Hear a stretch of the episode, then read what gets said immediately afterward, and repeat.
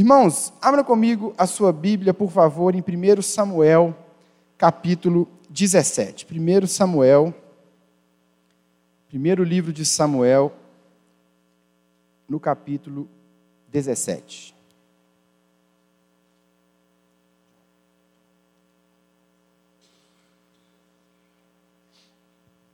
Primeiro Samuel 17. Irmãos, hoje nós começamos mais uma série. Né, o Happy Hour começa mais uma série de mensagens, e o tema dessa série de mensagens é Davi, o segredo do homem segundo o coração de Deus. É interessante que na Bíblia nós temos algumas pessoas que receberam alguns nomes ou algumas características. Por exemplo, Abraão era amigo de Deus. João, o apóstolo João, era o discípulo amado. Né? Eu queria receber assim, um elogio desse vindo de Deus, não é verdade? Todos nós gostaríamos de receber um nome como esse, um adjetivo como esse. E Davi, ele também tinha um adjetivo que é tão inspirador para todos nós. Davi era o homem segundo o coração de Deus. Existe uma passagem, você não precisa abrir, quando Paulo, lá em Atos, ele está conversando com a igreja em Antioquia, ele está contando a história até chegar em Jesus, mas em determinado momento ele diz: Depois de rejeitar Saul, levantou-lhes Davi como rei, sobre quem testemunhou: Encontrei Davi, filho de Jessé, homem segundo o meu coração, e ele fará tudo o que for da minha vontade. Homem segundo o meu coração, isso o próprio Deus está dizendo. Homem segundo o meu coração, e ele fará tudo o que for da minha vontade. Irmãos, isso é tão profundo isso é tão inspirador. O que Deus está dizendo aqui, está registrado nas Escrituras, é que ele olhou para Davi, e em Davi ele encontrou um homem que era conforme o coração do próprio Deus. O objetivo de cada um de nós aqui é agradar o nosso Deus a tal ponto de recebermos esse mesmo elogio. Que Deus ele possa olhar para nós e de fato falar: Eu encontrei lá no happy hour, um homem, uma mulher, segundo o meu coração. Esse elogio, essa característica de Davi, ela tem que nos motivar, ela tem que nos inspirar a sermos como ele, a agirmos como ele, para que Deus tenha essa mesma alegria, esse mesmo gozo de dizer, segundo o meu coração, e ele fará tudo o que for da minha vontade. Então, nesses dias, nos próximos quatro cultos, quatro happy hour, nós vamos falar sobre o segredo do homem segundo o coração de Deus. O que havia nesse homem? O que havia em Davi que fazia dele um homem segundo o coração de Deus? Por que é que Davi foi encontrado por Deus dessa maneira? E de fato, eu creio que isso tem tudo para nos inspirar. Essa história de Davi, desde a minha conversão, ela me inspira tanto. Tanto é que coloquei até o nome do meu filho, não é, de Davi, pela história, pelo personagem, não é por essa inspiração que ele é. Outras 457 milhões de pessoas só em Belo Horizonte fizeram o mesmo. Né? Davi tem um milhão de coleguinhas que se chamam Davi. Mas ainda assim, a minha esposa me convenceu que se a gente gostava do nome, se a gente queria esse nome, era esse nome que a gente deveria colocar. Então, a partir de hoje, durante quatro cultos, nós vamos falar sobre os segredos de Davi, o homem segundo o coração de Deus. O texto que você abriu está lá em 1 livro de Samuel, capítulo 17. Nós vamos ler a princípio do versículo 1 até o versículo 11. O capítulo é muito grande, então eu não vou ler ele todo. Eu vou ler do 1 ao 11 e depois eu vou ler, ao longo da mensagem, alguns versículos separados. Tá certo? Então, primeiro, vamos começar com 1 Samuel 17, versículos de 1 até o 11. Diz assim a palavra de Deus. Os filisteus juntaram suas forças para a guerra e se reuniram em Socó de Judá. E acamparam em Efés da Min, entre Socó e Azeca. Saul e os israelitas reuniram-se e acamparam no vale de Elá, posicionando-se em linha de batalha para enfrentar os filisteus. Os filisteus ocuparam uma colina e os israelitas outra, estando o vale entre eles. Um guerreiro chamado Golias, que era de Gate, veio do acampamento filisteu. Tinha dois metros e noventa centímetros de altura.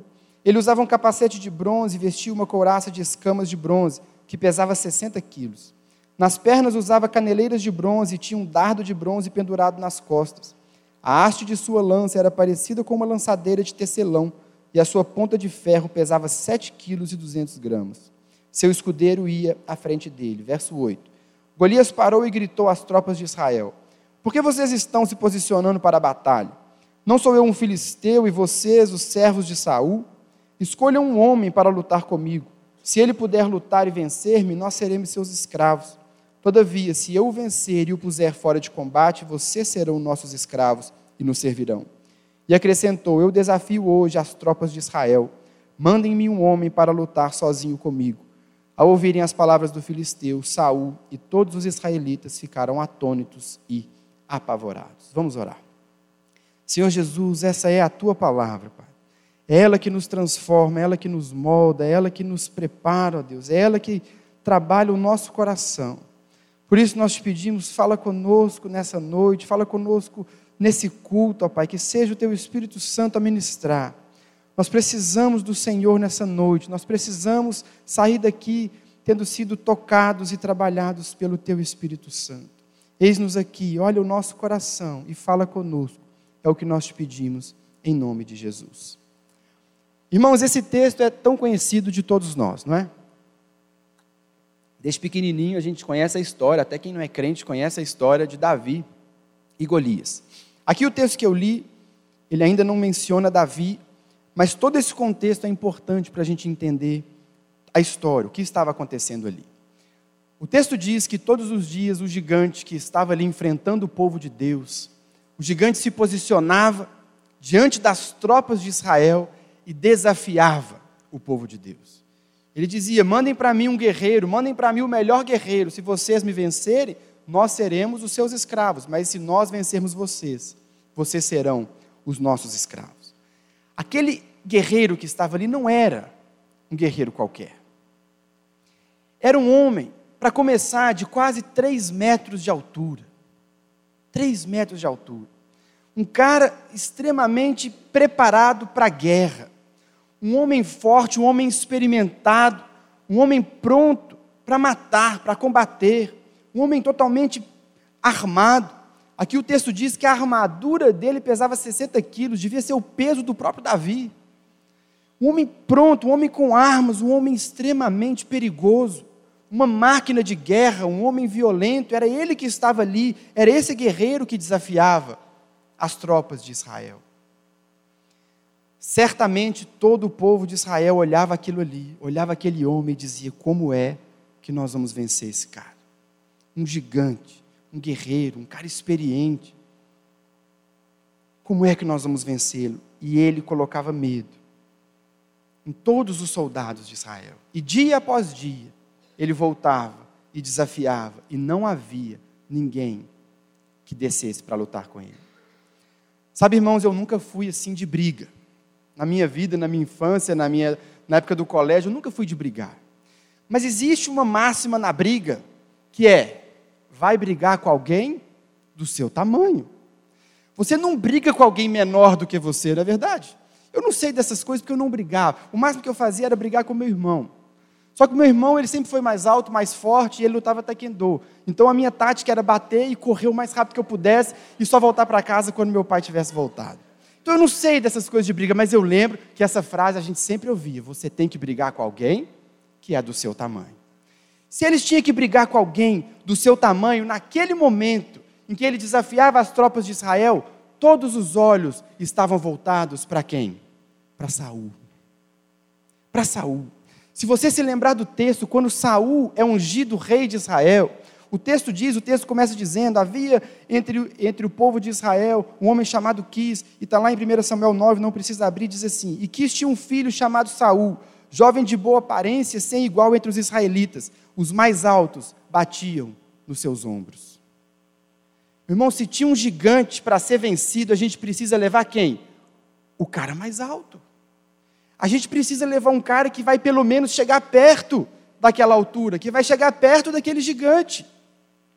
E não apenas Saul era o cara mais alto, mas Saul era o rei.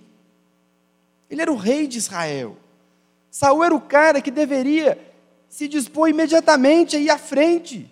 Ele era o cara que deveria proteger Israel. Era o cara que defendi, deveria lutar por Israel.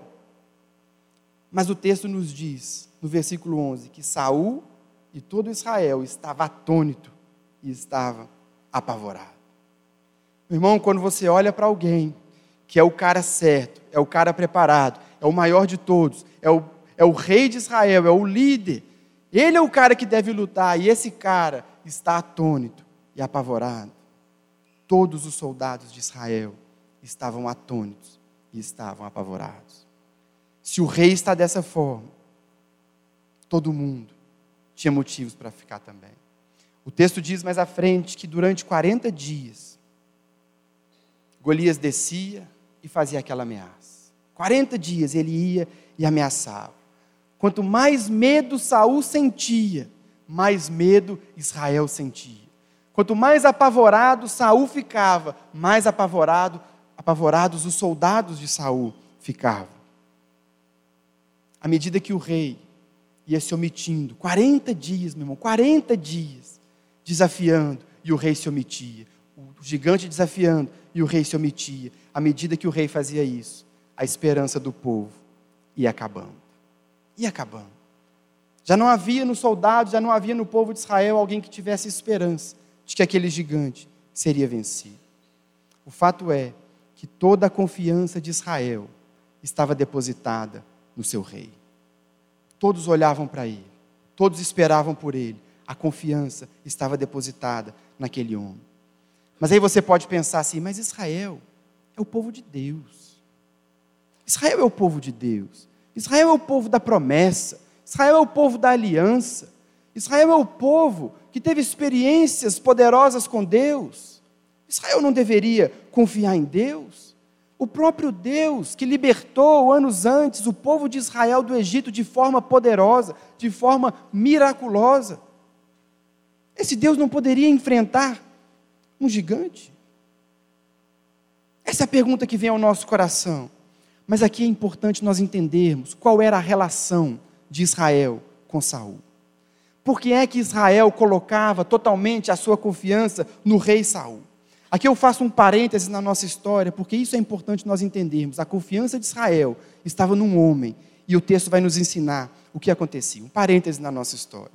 400 anos antes disso acontecer, Deus estabelece Israel como uma teocracia. O plano de Deus para Israel era que o próprio Deus governasse Israel.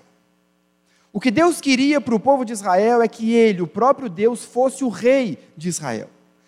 O que Deus faz então? Ele dá a lei, ele entrega ao povo a sua lei, e ele estabelece juízes que administrariam a justiça, que cuidariam do povo, mas o próprio Deus seria o governante, o próprio Deus seria o rei daquele povo. Israel, no plano de Deus, no sonho de Deus, seria governado pelo próprio Deus.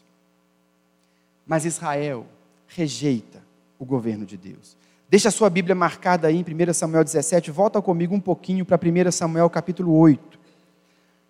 Primeiro livro de Samuel, capítulo 8. Ele vai nos mostrar exatamente esse momento em que o povo de Israel rejeita o Senhor como rei, rejeita o governo de Deus. 1 Samuel, capítulo 8, os versos 1 até o 9. Diz assim a palavra de Deus. 1 Samuel 8, de 1 a 9. Quando envelheceu, Samuel nomeou seus filhos como líderes em Israel. Seu filho mais velho chamava-se Joel e o segundo Abias. Eles eram líderes em Berseba, mas os filhos dele não andaram nos seus caminhos. Eles se tornaram gananciosos, aceitavam suborno e pervertiam a justiça. Por isso, todas as autoridades de Israel reuniram-se e foram falar com Samuel em Ramá e disseram-lhe: Tu já é idoso, e os teus filhos não andam em teus caminhos. Escolhe agora um rei para que nos lidere à semelhança das outras nações. Quando, porém, disseram: Dá-nos um rei para que nos lidere, isso desagradou a Samuel. Então ele orou ao Senhor, e o Senhor lhe respondeu: Atenda a tudo que o povo está lhe pedindo. Não foi a você que rejeitaram, foi a mim que rejeitaram como rei. Assim como fizeram comigo desde o dia em que os tirei do Egito até hoje, abandonando-me e prestando culto a outros deuses, também estão fazendo com você. Agora atenda-os, mas advirta-os solenemente e diga-lhes quais direitos reivindicará o rei que os governará. Veja que o Senhor diz a Samuel: Não foi a você que rejeitaram, foi a mim que rejeitaram como rei. Israel olhou para as nações em volta Israel olhou para os povos em volta e disse: Cada um deles tem um rei. Nós queremos um rei assim como as pessoas têm reis. Nós não queremos mais ser governados por Deus, nós queremos ser governados por uma pessoa, por um humano, por um rei humano, assim como todas as nações. Eles olhavam e desejavam ser como as nações que estavam em volta deles. Mas Deus nunca quis que Israel tivesse um rei. Nunca foi o plano de Deus que Israel tivesse um rei. Pelo contrário, Deus tinha planos grandiosos para aquele povo. Deus queria fazer de Israel o seu tesouro pessoal na terra. Deus queria ser engrandecido naquele povo, Deus queria ser glorificado naquele povo. Esse era o propósito de Deus, era um povo diferente. Era por isso que Israel não teria um rei, Israel seria governado pelo próprio Deus e as nações veriam que ali estava um povo que era governado pelo Deus que criou o céu e a terra. Quando Deus chama o povo de Israel em Abraão, porque ele cria um povo a partir de Abraão, ele promete a Abraão fazer dele uma grande nação. Uma grande nação. Deus tinha projetos para Israel, Deus queria ser engrandecido ali. Mais à frente, com Moisés, lá no livro de Êxodo, Moisés congrega todo o povo no Monte Sinai e Deus diz assim: não precisa abrir, Êxodo 19. Agora, se vocês me obedecerem fielmente e guardarem a minha aliança, vocês serão o meu tesouro pessoal dentre todas as nações. Embora toda a terra seja minha, vocês serão para mim um reino de sacerdotes e uma nação santa. Percebe o que Deus estava dizendo para Israel? Eu sou o dono de tudo. Eu tenho governo sobre tudo, mas eu quero fazer de vocês o meu tesouro pessoal. Com vocês vai ser diferente. Eu quero ser engrandecido em vocês, eu quero ser glorificado em vocês, por isso eu serei o rei sobre vocês. Mas Israel rejeitou o governo de Deus. Israel quis um rei. Israel colocou toda a sua confiança num rei. Voltando agora à nossa história, pode voltar lá para 1 Samuel 17. Israel então colocava a sua confiança de uma maneira extremamente forte, de uma maneira extremamente poderosa apenas no seu rei. Rejeitaram a Deus como rei e colocaram toda a sua confiança num homem chamado Saul.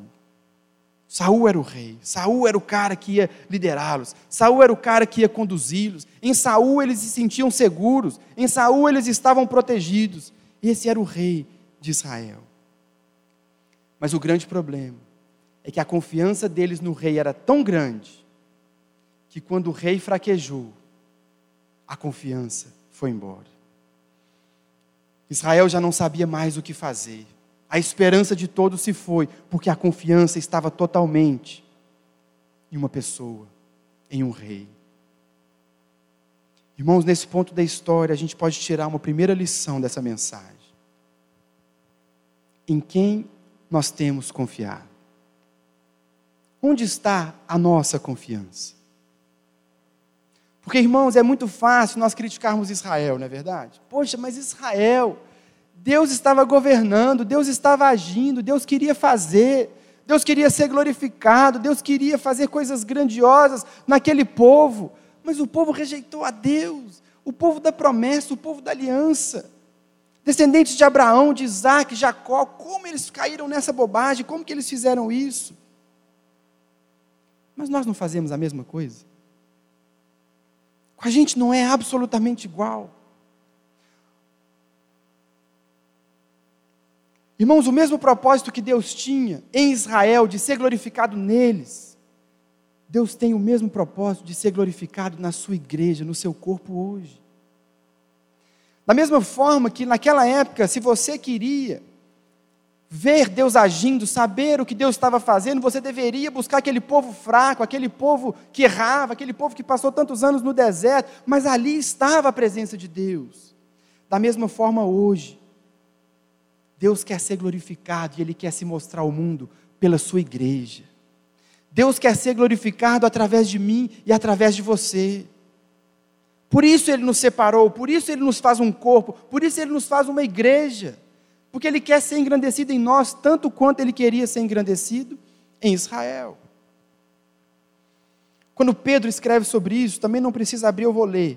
1 Pedro 2,9, Pedro usa as mesmas palavras que eu li agora há pouco, Deus falando para o povo no Monte Sinai. E Pedro diz assim, 1 Pedro 2,9: Vocês, porém, são geração eleita, sacerdócio real, nação santa, povo exclusivo de Deus, para anunciar as grandezas daquele que os chamou das trevas para a sua maravilhosa luz. O plano de Deus para mim e para você é ser engrandecido em nós, é ser glorificado em nós, é ser exaltado em nós. O objetivo, meu irmão, de nós sermos igreja, o objetivo de nós sermos corpo, é nós vivermos no meio dessa cidade corrompida, como Israel vivia no meio de outros povos, e nós vamos mostrar para as pessoas que nós vivemos de acordo com outros princípios, que nós vivemos de acordo com outros valores. Nós vivemos uma sociedade, dentro da igreja, a sociedade que eu digo é a igreja, é uma cultura onde o dinheiro não manda, é uma cultura onde o servir é mais importante do que o ser servido pastor Giovanni falou, onde melhor coisa é dar do que receber. Isso é a contramão do mundo. E é por isso que Deus nos chama para anunciar as grandezas daquele que os chamou das trevas para a luz. Esse é o papel da igreja. Esse é o meu papel. Esse é o seu papel. Anunciar o reino. Anunciar que o reino chegou. Anunciar que os valores são outros. Anunciar que agora é tudo diferente. Porque nós vivemos o reino de Deus. Percebe que é o mesmo efeito. Da mesma forma que Deus queria fazer isso lá em Israel, Ele quer fazer isso conosco hoje. E por isso eu vou repetir a pergunta: onde está a nossa confiança? Onde está a confiança do cristão? Meu irmão, tá fácil falar sobre isso, eu podia gastar uma mensagem inteira sobre isso, que não é o tema central da minha mensagem, mas será que a gente está colocando a nossa confiança, como Israel fez, no presidente? Será que nós estamos achando que porque determinado presidente foi eleito, agora sim nós estamos seguros, agora sim nós estamos protegidos? Ou será que nós estamos pensando que, pelo contrário, eu preciso esperar agora quatro anos, porque o meu presidente não ganhou, mas daqui quatro anos tudo vai ser diferente? Irmãos, não. Com a igreja, não. Porque esse foi o erro de Israel, de tirar a sua confiança de Deus e colocar sua confiança num homem. E nós embarcamos no mesmo erro que Israel cometeu. O mesmo erro. Mas eu não vou falar só apenas da questão do presidente, que está tão latente ainda para todos nós. Talvez você não coloque sua confiança, sua esperança num homem, mas você coloque a sua confiança no seu trabalho. Talvez você coloque a sua confiança, a sua esperança num relacionamento, num casamento, num patrimônio que você construiu. Irmãos, o que nós precisamos entender é que nós, quando fazemos isso, caímos no mesmo erro de Israel, nós criamos um ídolo. E Deus quer ser o rei da sua igreja, como ele queria ser o rei de Israel. Mas o povo o rejeitou. O povo quis uma pessoa. A esperança de Israel era o seu rei. E à medida que a credibilidade de Saul foi caindo, a esperança do exército foi desaparecendo e todo Israel já não sabia mais o que fazer. Todo esse contexto, toda essa história que eu contei até agora serve apenas para nos introduzir, para colocar na história, para abrir a porta da história para o nosso personagem, da nossa mensagem. É nesse contexto que surge Davi. É nesse momento, Davi havia sido consagrado, já havia sido ungido rei de Israel no capítulo anterior, no capítulo 16, agora no capítulo 17. Esse é o contexto, essa é a situação, é isso que estava acontecendo, que vem e aparece de forma definitiva na história, Davi. Davi, ele se torna, você conhece a história, em pouco tempo, o segundo rei de Israel, e ele foi o melhor rei de Israel. Davi não era um rei perfeito, Davi não era um homem perfeito, mas Davi estava na contramão de todo o povo de Israel. Enquanto todas as pessoas colocavam sua confiança num homem, colocavam sua confiança no rei, Davi continuava com a sua confiança em Deus. Davi estava na contramão, Davi era solitário, Davi era sozinho nesse ponto, ele confiava apenas em Deus. Nós temos um grande privilégio quando nós falamos sobre Davi, não apenas de, de ler os seus registros históricos, aquilo que ele fez, mas nós temos o privilégio de ler as suas palavras. Nós temos o privilégio de ler aquilo que ele escreveu, aquilo que estava no seu coração, aquilo que o movia, aquilo que mexia com Davi. E nós podemos ver através dos salmos, através dos seus escritos, que Davi era um cara que amava a lei do Senhor. Era um cara que dependia do governo de Deus. Era um cara que nunca aceitou outro governo sobre a sua vida, nem quando ele era rei. Ele se submetia à lei de Deus, ele acreditava que a lei de Israel era a lei que o próprio Deus deu àquele povo, e por isso Davi amava a lei, se submetia a essa lei. Um dos exemplos tão bonitos que a gente tem é no Salmo 25. Deixa sua Bíblia marcada aí, vai comigo lá no Salmo 25 rapidinho. Salmo 25, dos versículos 1 ao 5.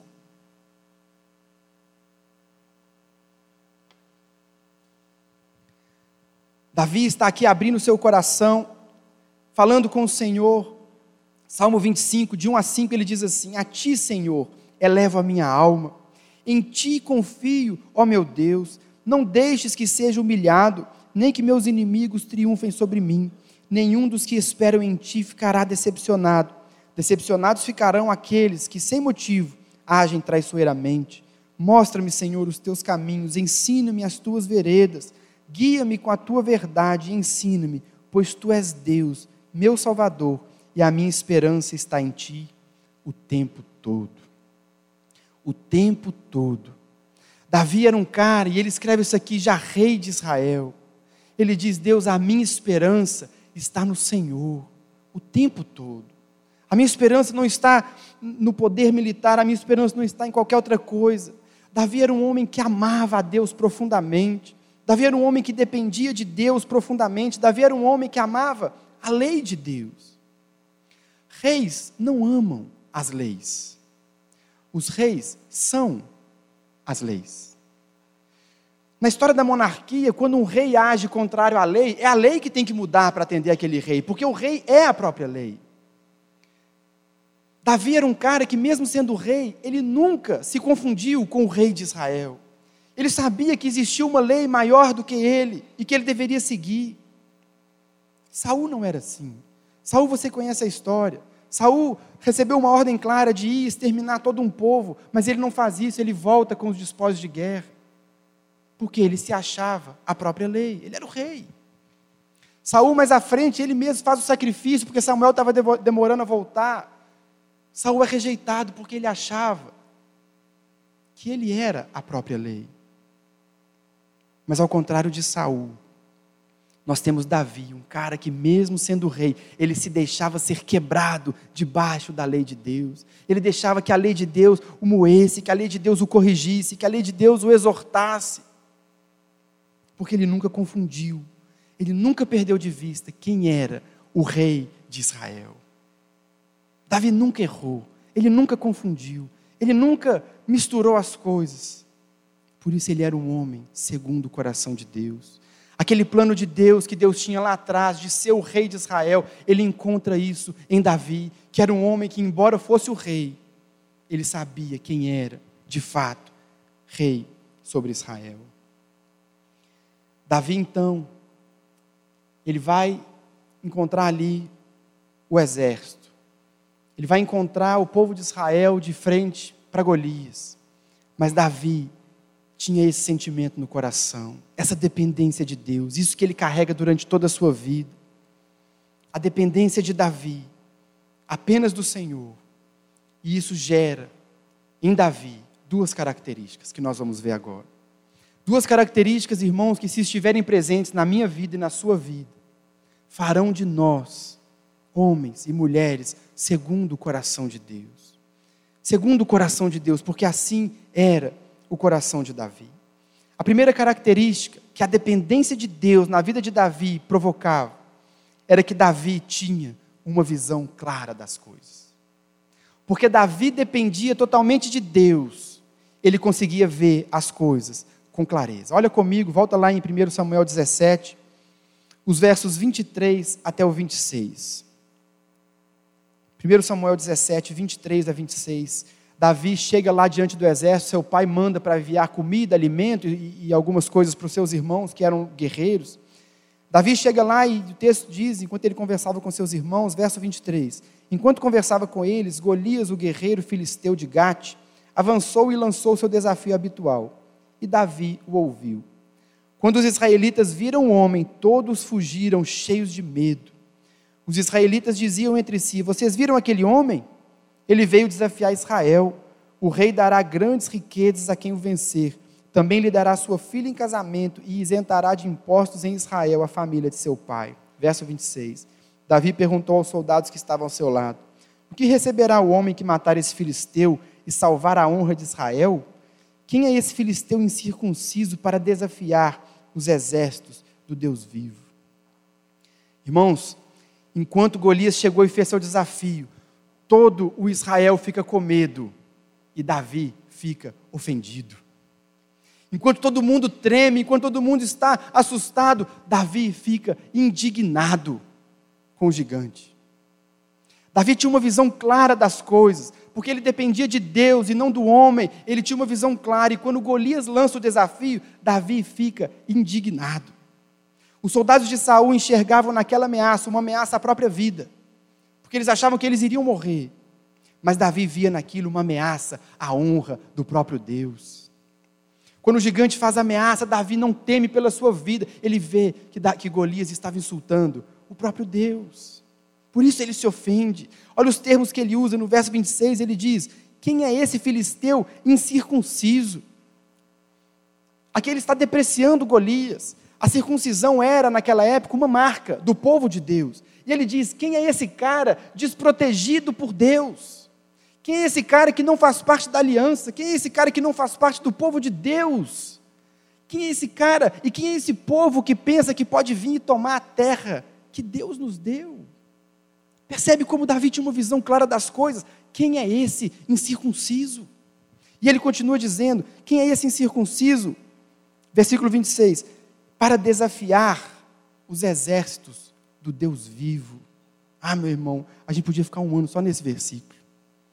Quem é esse incircunciso para desafiar o exército do Deus vivo? Ele não desafiou o exército de Israel. Golias, quando ele chega para a batalha, ele fala assim: vocês não são o exército de Saul. Davi não via o exército de Saul, ele via o exército do Deus vivo. Foi o exército do Deus vivo que Golias desafiou. Por isso, Davi fica indignado. Ele tinha visão clara, ele dependia de Deus, e quem depende de Deus tem clareza, tem a visão clara, ele percebia as coisas da maneira correta. Versos 31 e 32, o texto diz assim: As palavras de Davi chegaram aos ouvidos de Saul, que o mandou, que o mandou chamar. Disse Davi a Saul: Ninguém deve ficar com o coração abatido por causa desse filisteu, teu servo irá e lutará com ele. É interessante que Saul manda chamar Davi. Um menino, os historiadores dizem que ele tinha nessa época aproximadamente 15 anos.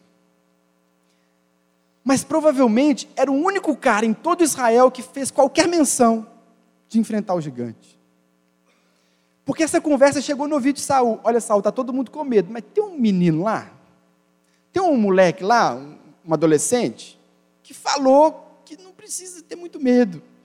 Percebe como que aquilo, entre os guerreiros, entre o povo, entre todos aqueles soldados habituados à guerra, não havia ninguém com um discurso parecido. Então Saul manda chamar Davi.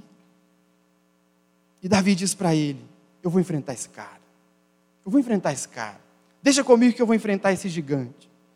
Saul então vai rejeitar Davi, porque ele diz: Olha, não tem jeito. Não tem jeito, você vai enfrentar um gigante. Você não vai conseguir, vai dar errado. E aí acontece uma conversa interessante, versos 33 até o 37. Respondeu Saul: Você não tem condições de lutar contra esse filisteu. Você é apenas um rapaz e ele é um guerreiro desde a mocidade. Davi, entretanto, disse a Saul: Teu servo toma conta das ovelhas de seu pai.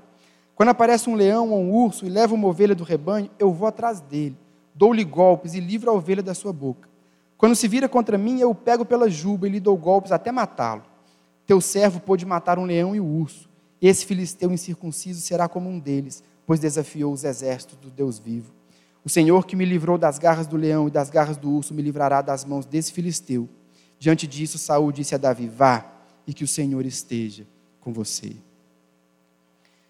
Irmãos, Davi diz para Saul o que ele está dizendo aqui, verso 36, ele diz: Eu vou matar esse cara, mas não é porque eu sou forte, não é porque eu sou habilidoso, não é porque eu consigo, não é porque eu sou guerreiro, não é por, nada disso, mas no verso 36 ele diz: Porque esse filisteu desafiou os exércitos do Deus vivo. Davi, ele enxergava o que ninguém mais enxergava. Davi conseguia ver as coisas na ordem correta, porque a dependência de Davi estava só em Deus. E ele olhava e ele via: não tem como esse cara me vencer, porque esse cara desafiou. Não foi a mim, não foi a Saul, não foi o povo de Israel. Ele desafiou o próprio Deus. Não tem como ele vencer. Davi tinha essa certeza. Davi tinha essa clareza. O inimigo do povo de Deus é o inimigo de Deus. Ele não vai me vencer. Eu vou matar esse gigante. Um menino de 15 anos. Ele tinha essa convicção. Irmãos, muitas vezes nós, assim como o povo de Israel, procuramos basear nossa vida em outras nações. Nós esquecemos que Deus tem um plano específico para nós. E nós queremos ser como as outras nações. Nós queremos ser como as pessoas do mundo. Nós queremos agir como as pessoas lá fora. Nós queremos resolver os nossos problemas como as pessoas lá fora. Foi isso que Israel fez, por isso eles pediram um rei. Mas Deus tem um plano para nós. Deus tem uma maneira própria de nos tratar. Deus tem uma maneira própria de conduzir a nossa vida. Irmão, se nós olharmos para os problemas do nosso país com os olhos que o mundo olha, nós vamos colocar nossa confiança na política. Se nós olharmos para as crises que vêm, financeiras ou qualquer outra, se nós olharmos como as pessoas lá fora olham, nós vamos colocar nossa confiança nas coisas. Se nós olharmos os nossos problemas, as nossas lutas, seja na área financeira, seja na área de saúde, seja em qualquer área que for, se nós procurarmos como Israel fez, queremos ser iguais às outras nações, queremos ser, ser iguais ao povo do mundo, nós vamos buscar e vamos colocar nossa confiança nas coisas erradas. Esse foi o erro de Israel. Muitas vezes, irmãos, assim como Israel, diante de nós está um gigante. Muitas vezes, diante de nós, o problema que nós temos que enfrentar é grande demais, é impossível vencer. O problema está posto, o problema é real, o problema vai acabar comigo, não tenho o que fazer mas nós precisamos olhar para o nosso problema como Deus vê. Foi isso que só Davi conseguiu fazer em todo Israel. Ele não olhava para o gigante, ele olhava para o contexto, ele tinha a visão clara de tudo que estava acontecendo. Quem depende de Deus vê tudo claramente. Quem depende de Deus enxerga as coisas como elas são. Foi o que Davi fez. E porque ele via tudo claramente, Aí entramos na segunda característica de Davi. Porque ele via claramente, ele agia com confiança. Davi sabia o que ele estava fazendo, porque a visão dele era clara. Em momento algum na história você vê Davi duvidando do que ele faria. Em momento algum você vê Davi fraquejando, em momento algum você vê Davi com medo, em momento algum você vê Davi abalado. Davi tinha convicção, ele age com confiança. Quem depende de Deus enxerga as coisas com clareza, e porque enxerga as coisas com clareza, ele pode agir com confiança. Contra tudo e contra todos, contra as circunstâncias, contra a opinião das pessoas, contra o que todos estão dizendo. Se nós confiamos em Deus, se nós dependemos de Deus, a gente vai ver as coisas como elas são e a gente vai saber agir da maneira certa com confiança. Davi carregou uma certeza no seu coração durante toda a sua vida, a gente vê nos Salmos. Mesmo durante rei de Israel, e ele reinou 40 anos em Israel. Mas Davi tinha essa certeza: quem coloca a sua esperança em Deus não tem do que temer. Mesmo quando exista algo a temer. Quem coloca a sua esperança em Deus não tem nada para temer, não precisa ter medo porque ele confia em Deus. Mesmo diante do problema, Davi tinha essa convicção. Foi isso que fez dele um homem segundo o coração de Deus. Ele confiava, ele dependia, ele se entregava, como o texto que nós lemos, Salmo 25, verso 5, ele colocava a sua esperança em Deus o tempo todo. O tempo todo. Por isso ele podia dizer a Saul, como ele diz aqui: Eu vou matar, deixa comigo. Guerreiros do lado, guerreiros altos, guerreiros fortes, homens valentes, homens de guerra, deixa comigo, eu vou lá e vou matar ele. Pode me escolher. Eu vou fazer, Saul, o que você não tem coragem de fazer porque eu sei em quem eu posso confiar. Verso 45, diz a palavra de Deus: Davi, porém, disse ao filisteu: Você vem contra mim com espada, com lança e com dardos, mas eu vou contra você em nome do Senhor dos Exércitos, o Deus dos exércitos de Israel a quem você desafiou. Hoje mesmo o Senhor o entregará nas minhas mãos, eu o matarei e cortarei a sua cabeça. Hoje mesmo Darei os cadáveres do exército filisteu, as aves do céu e os animais selvagens, e toda a terra saberá que há Deus em Israel. Todos os que estão aqui saberão que não é por espada ou por lança que o Senhor concede vitória, pois a batalha é do Senhor, e ele entregará todos vocês em nossas mãos. Verso 48: Quando o filisteu começou a vir na direção de Davi, esse correu para a linha de batalha para enfrentá-lo. Irmãos, Davi ele tinha tanta certeza do que ele faria que ele disse para o gigante: Eu vou te matar, eu vou cortar sua cabeça e nós vamos matar todo mundo. Um menino, um menino que no texto aqui anterior, você conhece a história, lê depois com calma em casa. Um gigante despreza aquele menino, fala: O que está acontecendo? Que brincadeira é essa? Que você vem para mim para lutar, eu esperando um guerreiro, você vem, manda um menino desarmado. Davi diz o que ia acontecer para ele, porque ele agia com confiança. E aqui o verso 48, ele vai nos dizer: quando o filisteu começou a vir na direção de Davi, esse correu para enfrentá-lo. Em momento algum, Davi fraquejou.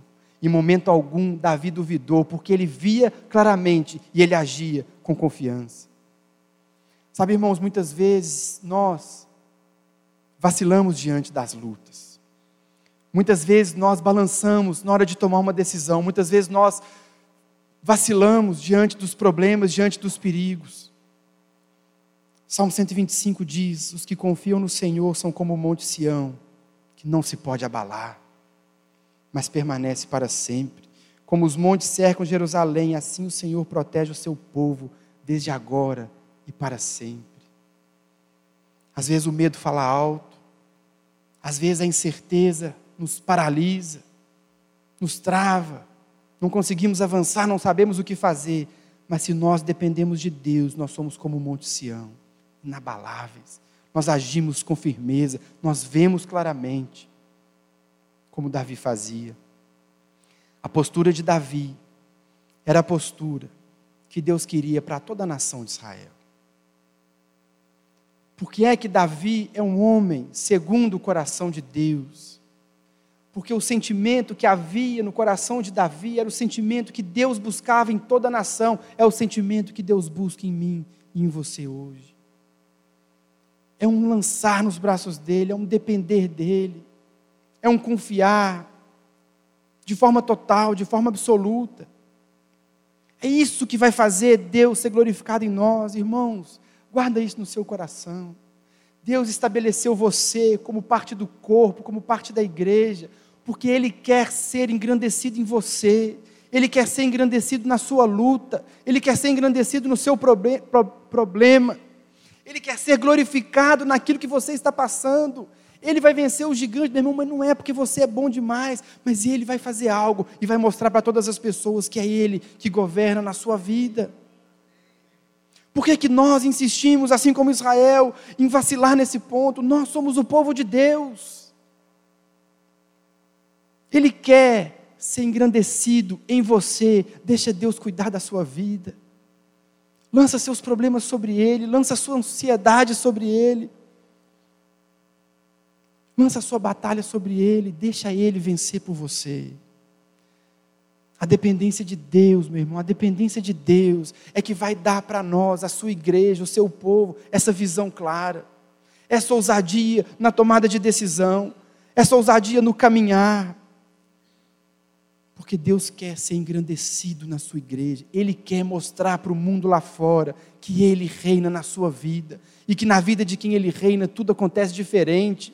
nós não seguimos o padrão do mundo, nós não seguimos os valores do mundo, nós não olhamos para outras nações, nós olhamos para o Deus que nos governa. Percebe a diferença?